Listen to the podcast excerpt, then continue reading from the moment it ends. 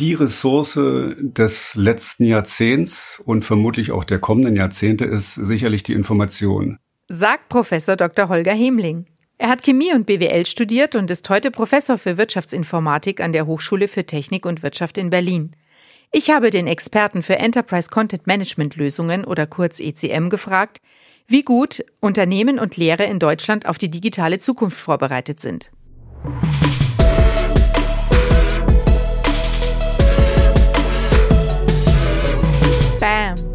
Bytes and More.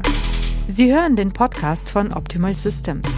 Bei uns geht es um die Digitalisierung im Unternehmen, um Prozesse und ihre Potenziale und darum, wie sie sich im Alltag optimal umsetzen lassen.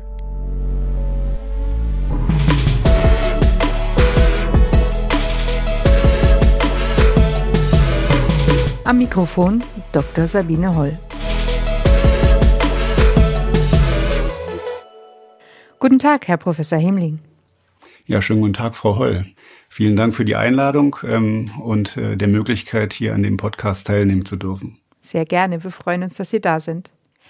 Starten wir doch gleich mal mit einer persönlichen Frage. Was bedeutet denn für Sie der Begriff Digitalisierung? Okay, Digitalisierung ähm, oder digitale Transformation. Letztendlich ähm, ist Digitalisierung ja einfach die Hinzunahme digitaler Bestandteile oder Anreicherung in, in unternehmerische oder private Prozesse. Die Ressource des letzten Jahrzehnts und vermutlich auch der kommenden Jahrzehnte ist sicherlich die Information und deren Grundlage das Datum. Und das ist es, was es für mich bedeutet. Die Verfügbarmachung genau dieser Daten und vor allen Dingen ähm, unstrukturierten Daten in oder für unternehmerische und private Prozesse. Das ist es, wo ich herkomme. Also letztendlich, ähm, wenn wir mal 25 Jahre zurückschauen, dann ist es das papierlose Büro. Da komme ich her. Das ist spannend. Sie sagten gerade, da komme ich her. Ich habe äh, eine alte Publikation von Ihnen ausgegraben aus dem Jahr 1992. Da ging es um die Synthese von hydrophilen carboxylierten Arylphosphinen. Wie sind Sie von diesem Thema zu ECM gekommen? Ja, ich habe mal Chemie studiert. Das ist schon ganz, ganz lange her und ähm, bin dann halt 92, äh, nee 93 fertig geworden. Zu einer Zeit, wo man eher weniger Chemiker eingestellt hat. Das äh, ging ein paar Jahre. Das Problem ist, wenn Sie halt in der Forschung unterwegs sind, äh, dann können Sie nicht ein paar Jahre warten, um dann halt in der Forschung äh, zu arbeiten. Das heißt, ähm, ich habe mir überlegt, ähm, studiere ich noch ein bisschen BWL um dann halt wieder in die chemische Industrie reinzugehen, dann vielleicht an einer anderen Stelle. Das war die Idee, originär. Und dann lernen sie auf einer Party jemanden kennen, der fragt sie, ob sie Lust haben, im Dokumentenmanagement-Umfeld ein bisschen Vertrieb und Projekte zu machen. Und wenn sie dann darüber nachdenken, dann fällt ihnen auf, dass das eigentlich eine ziemlich zukunftsträchtige Geschichte ist. Das heißt also, hier sind wir bei dem papierlosen Büro, das war die Idee und das mache ich seitdem.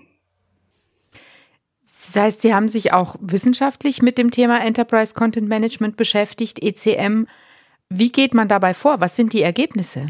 Okay, jetzt müssen wir mal natürlich mal den, den Begriff wissenschaftlich untersuchen. Also ich komme von einer Hochschule. Hm, letztendlich haben wir zwei Ausbildungsstätten, Hochschule und Universität, die halt schon ein bisschen andere Lehrziele haben. an der Hochschule geht es darum, dass wir praxisnah ausbilden während die Ausbildung an der Universität ein bisschen ähm, weiter gefasst ist. Ja, das heißt, Sie müssen sich vorstellen, Sie haben die gleiche Menge an Zeit, um den Studenten auszubilden. Ähm, und äh, an, der, an der Hochschule geht man ein bisschen tiefer ins Thema rein, in der Universität ein bisschen weiter. Dementsprechend ist ähm, der Forschungsanteil an der Hochschule eher gering. Das heißt, mein Auftrag ist es eigentlich, Studenten so auszubilden, dass sie praktisch ähm, fit sind fürs Unternehmen. In dem Rahmen ist es halt so, dass ich eigentlich nur über Abschlussarbeiten Themen bearbeite. Ja, das heißt also ein Bachelor- oder Master-Thesis, das ist das, was ich betreue. Und da, jetzt äh, referieren Sie halt auf, ähm, auf diese eine Studie, die wir durchgeführt haben, äh, da ging es halt darum, dass man, wenn man Projekte macht, IT-Projekte, ECM-Projekte, ähm, steht man im Unternehmen immer an der Stelle, dass man ähm, eine Wirtschaftlichkeit berechnen muss, die Kosten aber nicht genau kennt. Das heißt, ähm, IT-Projekte sind sehr, sehr vage am Anfang.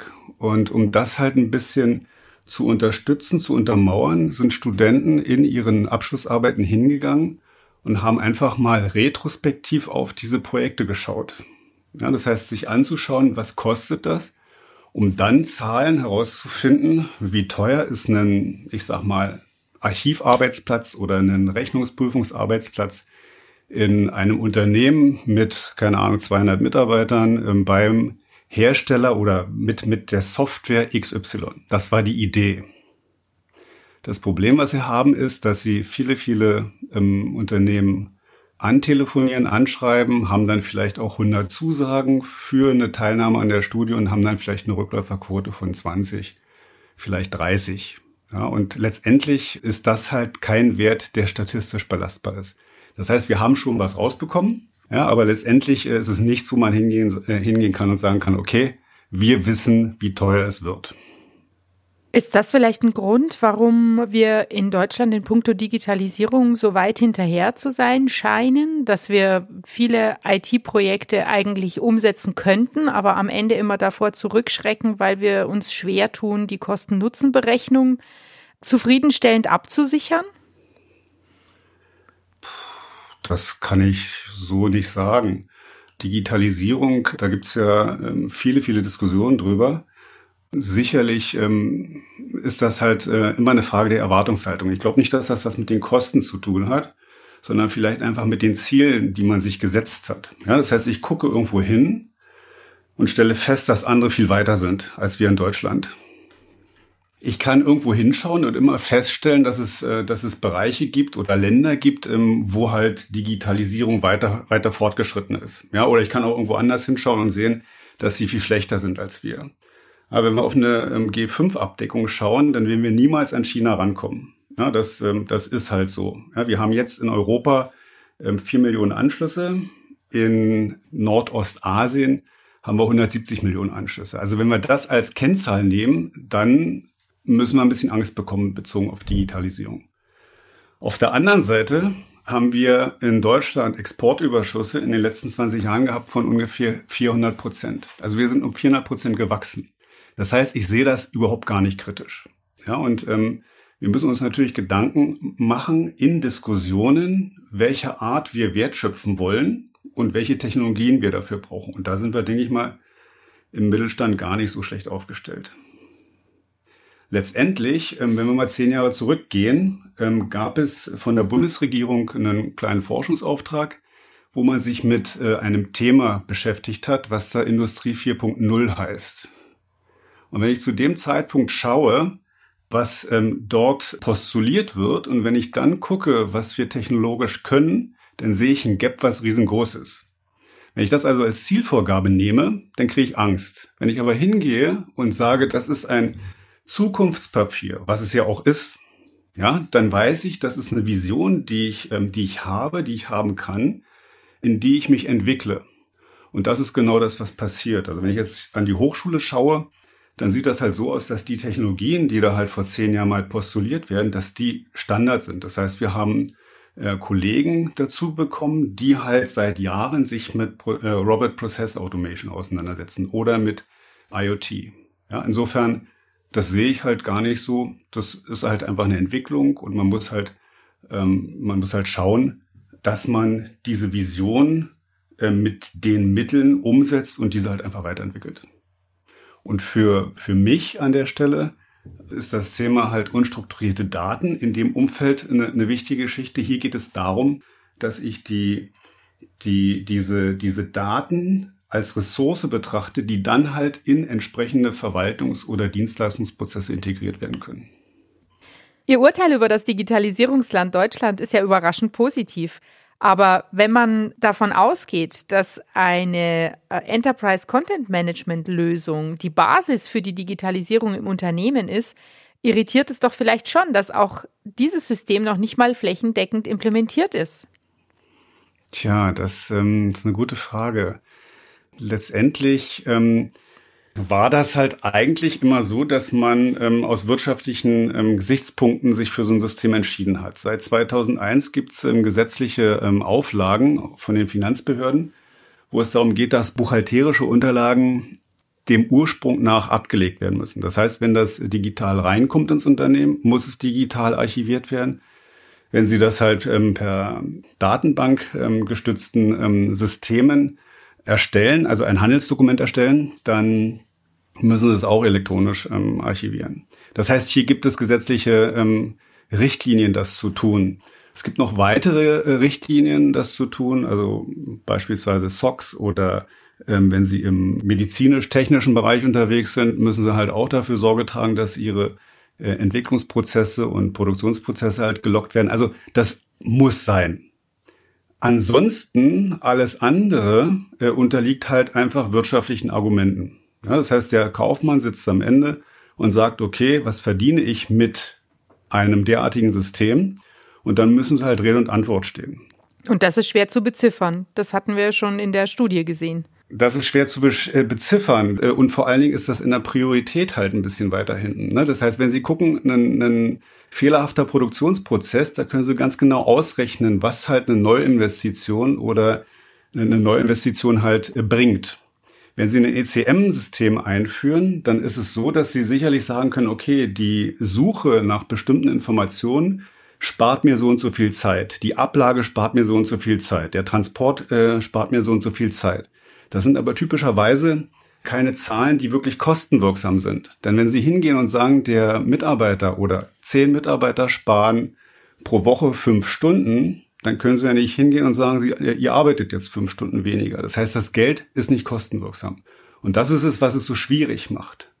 Und was bedeutet das letztendlich für uns? Das bedeutet, dass wir diese, diese Produktionsprozesse beziehungsweise die Verwaltungs- und Dienstleistungsprozesse versuchen müssen, gedanklich auf ein Level mit den Produktionsprozessen zu ziehen. Ja, und wenn das gelingt, dann wird es halt auch so sein, dass diese digitalen, unstrukturierten Daten ähm, viel umfangreicher in den Unternehmen halt auch durch solche Systeme unterstützt werden. Würden Sie mir zustimmen, dass eine Enterprise Content Management Lösung ein Schlüsselfaktor in einer Gesamtdigitalisierungsstrategie sein kann? Okay, schauen Sie sich halt erstmal ähm, an, was ECM überhaupt bedeutet. Letztendlich sind das zwei Teile. Wir haben einmal ein Repository, wo diese unstrukturierten Daten verfügbar gemacht werden. Und dann haben wir einen Kollaborationsaufsatz, äh, wo es darum geht, zum einen mal diese Daten in entsprechende Prozesse zu injizieren.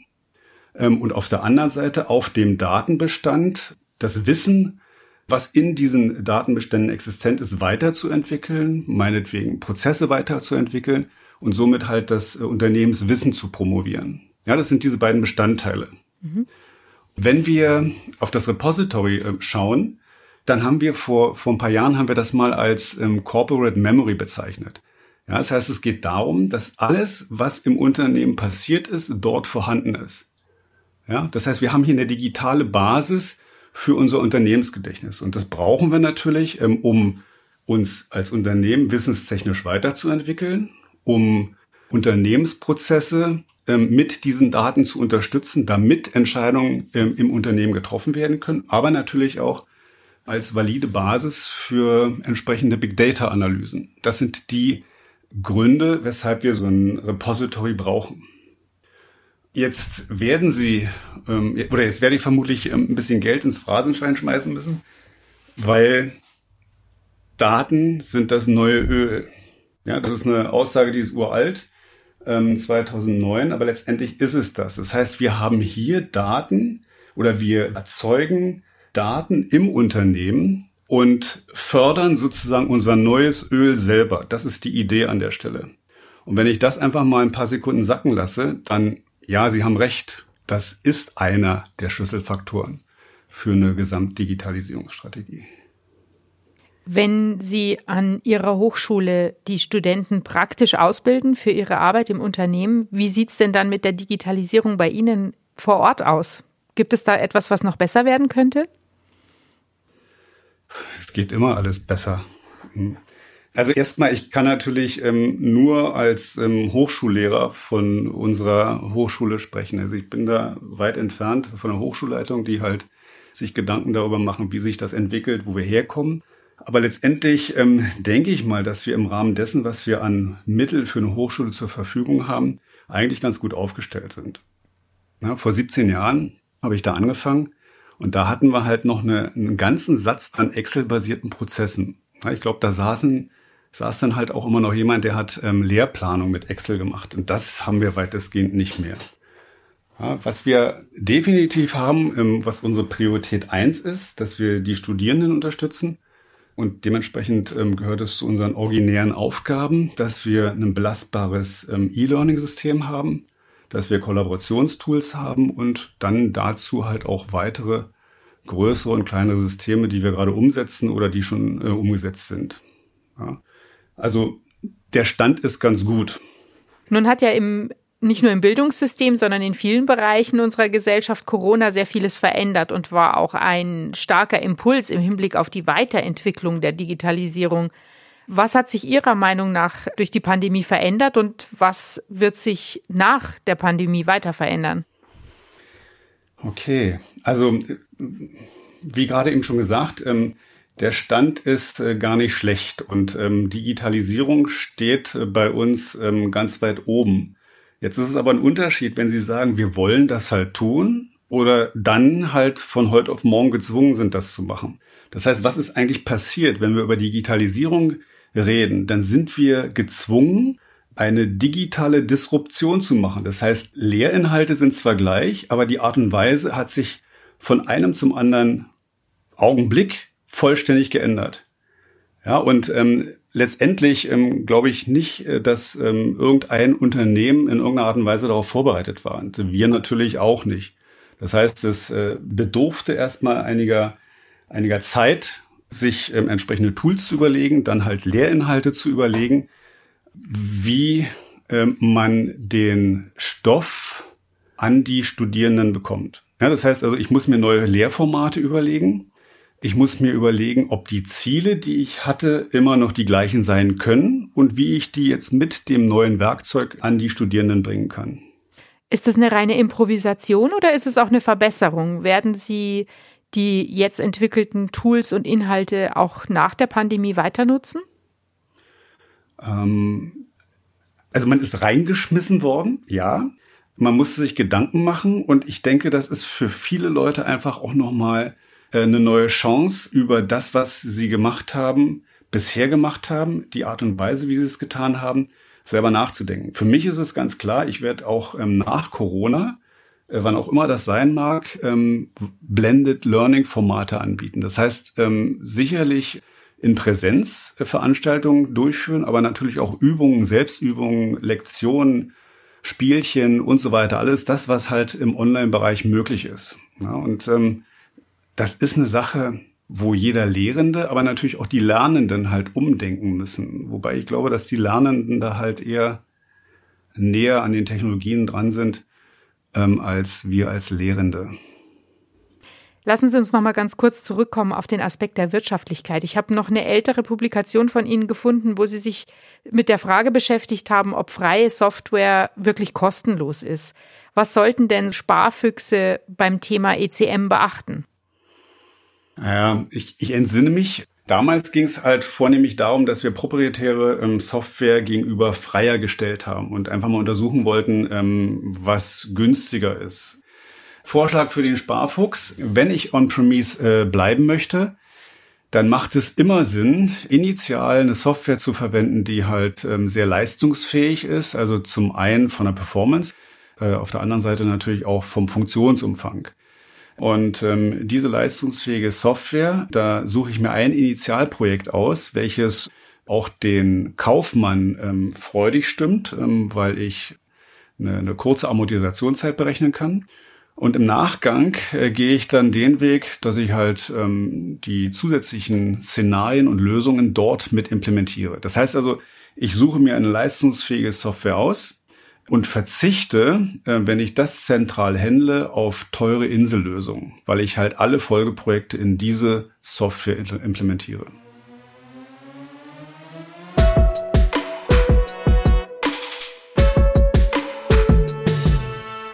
Das ist ein super Ratschlag für unsere Zuhörer, aber ich bin sicher, Sie haben noch ein paar weitere Tipps und Tricks auf Lager, was das Umschiffen kritischer Erfolgsfaktoren bei der Einführung einer Enterprise Content Management Lösung betrifft. wo wir vielleicht beim Thema Investitionen ansetzen können für alle diejenigen, die sich dem Thema ECM und Digitalisierungsprojekten nähern. Was würden Sie sagen, worauf sollen die achten? Die Frage, ähm, von welcher Seite aus so ein ECM ähm, Projekt getriggert wird. Komme ich aus der Fachabteilung, dann geht es darum, dass ich halt vielleicht on-premise ähm, so eine Software ähm, implementieren möchte. Das heißt, ich habe Fachanforderung und schaue darauf. Der andere Ansatzpunkt ist, dass ich aus der Technik komme, ja, aus, aus, der, äh, aus der IT komme, weil ich ähm, Be äh, Bedarfe habe, im großen Maßstab Daten zu archivieren, also im SAP-Umfeld oder vielleicht im E-Mail-Bereich. So, und das würde ich halt unterteilen. Wenn ich aus dem Fachlichen komme, dann habe ich das eigentlich schon ähm, erwähnt. Das geht halt darum, dass sie versuchen, Insellösungen zu vermeiden. Also ich würde zuerst mal hingehen im Unternehmen schauen, was gibt es für Software, die funktional das liefern oder teilweise das liefern, was ECM-Systeme bieten. Und dann würde ich mir eins auswählen, wie wir vorhin schon gesagt haben, was den kompletten Funktionsumfang darstellt. Ja, dieses System evaluieren und dann das nutzbringendste Projekt dort in implementieren. Wenn ich ähm, aus dem technischen Bereich komme, dann würde ich einfach mal schauen, welcher Anbieter mir ähm, Services bietet, die sehr leistungsstark sind. Also wo ich ähm, davon ausgehen kann, dass da ein paar hundert Millionen Dokumente keinerlei Probleme machen. Und deren Services dann halt mit entsprechend offenen ähm, Standardschnittstellen daherkommen. Das wären so die Ideen. Viele Projekte werden ja nach ihrem schnellen ROI bewertet. Jetzt haben wir gehört, das ist schwierig im Bereich ECM. Ist es denn überhaupt der richtige Ansatz oder welche Faktoren kann man sonst heranziehen für die Bewertung? Ähm, ja, wenn ich jetzt rein monetär dahergehe, ähm, dann haben Sie recht. Ähm, ja, der ROI ist natürlich ähm, für den Kaufmann der wichtigste Aspekt. Jetzt hatten wir gesagt, dass wir ähm, bei ECM-Systemen vor allen Dingen Zeiten einsparen und die sind natürlich äquivalent mit Kosten. Ähm, Problem ist, dass diese Kosten nicht unbedingt kostenrelevant sind. Was wir erreichen, ist eine unglaubliche Zeitersparnis. Ja, und diese Zeitersparnis können wir dann gleichsetzen mit einer erhöhten Qualität in der Arbeit, mit ähm, kürzeren Prozessen und äh, haben dann vielleicht darüber die Möglichkeit, solche Projekte wirtschaftlich zu rechnen. Wie gelingt der Einstieg in eine umfassende Lösung denn am besten nach Ihrer Erfahrung? Welche Anwendungen sind dafür prädestiniert? Hm, es sind vor allen Dingen ähm, Szenarien prädestiniert, äh, die einen möglichst hohen Automatisierungsgrad äh, ermöglichen. Vor 25 Jahren ähm, haben wir uns darüber Gedanken gemacht, ähm, wie wir analoge Rechnungen digitalisieren, wie wir die manuell erfassen und wie wir die vielleicht auch buchen. Heute äh, sind wir an der Stelle, dass wir die Erfassung ähm, automatisch äh, machen können, dass wir auch das Buchen automatisch machen können. Das heißt, hier an der Stelle gibt es eigentlich ähm, wenn es gut läuft, zu 50, 60, 70 Prozent gar keine Notwendigkeit, dass ein Mensch eingreift. Das sind Projekte, die natürlich ähm, dann halt auch am meisten bringen. Das heißt, die Amortisationszeiten werden klein sein und die ROIs ähm, dann entsprechend hoch. Sehr interessantes Gespräch, Herr Professor Himmling. Vielen Dank für Ihre Zeit. Ich habe zu danken.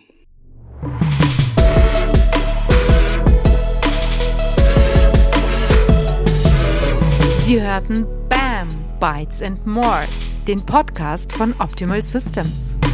Mehr Infos zur Digitalisierung finden Sie auch in unserem Blog unter optimal-systems.de/blog. Abonnieren Sie uns.